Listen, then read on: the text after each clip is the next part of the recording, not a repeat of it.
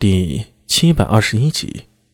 虽然百济与新罗两国都属三韩，但百济与新罗还是不同。本国内佛语人更多，从血脉习性上反倒是与高句丽更为接近。因此，两国一盘算，觉得向大唐扩张不现实，但不扩张又无法壮大自己，带来更多的安全感，所以对新罗出手是最佳的选择。一来，佛与三韩之争要分出个胜负了；二来，新罗立场倾向于大唐，新上位的新罗王金法敏与百济有血仇，所以两国间必有一战。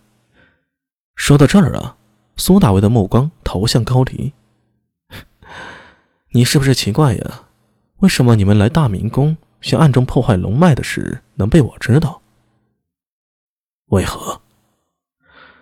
本来我没想到的，但一个朋友提醒了我，在大唐境内破坏的未必是突厥人。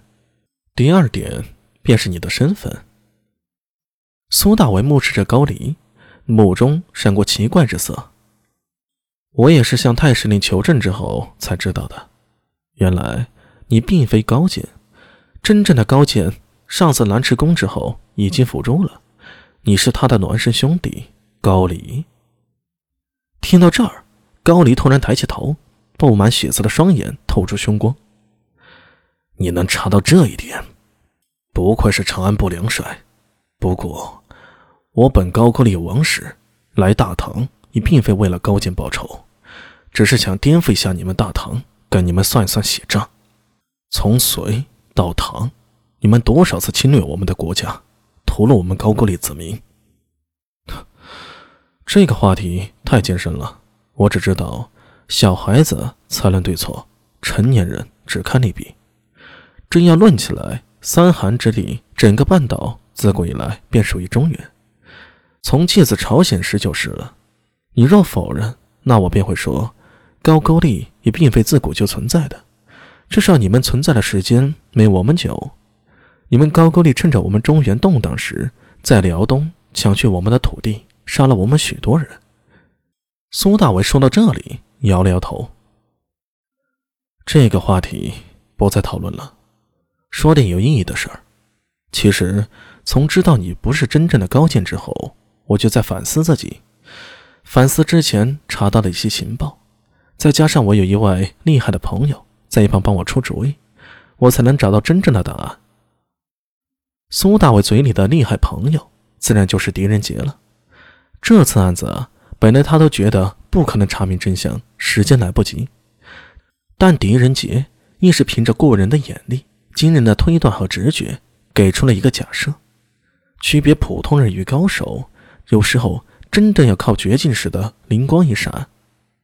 虽然没有足够的证据证明狄仁杰说的一定是真的，但苏大为愿意相信他。这可是鼎鼎大名的大唐狄仁杰呀！天生带卦的存在，若说长安是赌大小，压狄仁杰准没错。所谓大胆假设，小心求证。狄仁杰抛出想法，苏大为现在就是补上案件的最后一环。寂静的大明宫中，气氛古怪，空气里隐隐带着血腥气，从殿外的尸堆中不断的渗透进来。高离两眼盯着苏大为，就像是盯着猎物，缓缓的说道。我不是高见，又如何？真正的高见在蓝池宫的案子里已经被抓获了。他苦心在大唐经营数年的地下情报组织也被查了出来。虽然可能还有漏网之鱼，但是高句丽在大唐的情报短时间内不可能恢复到全盛的状态。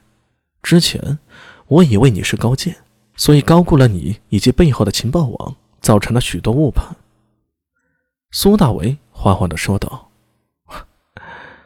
当知道你是高离的时候，一个答案隐隐从我心头呼之欲出了。既然高离不是高见，那情报网一切都得从头开始，许多事便会有线索，有迹可查。这也就是我刚才说的故事了。半年前房一爱案之后，你们选择暂时蛰伏，但情报的缺失，还有之前的损失。”令你们急于重新建立新的情报组织。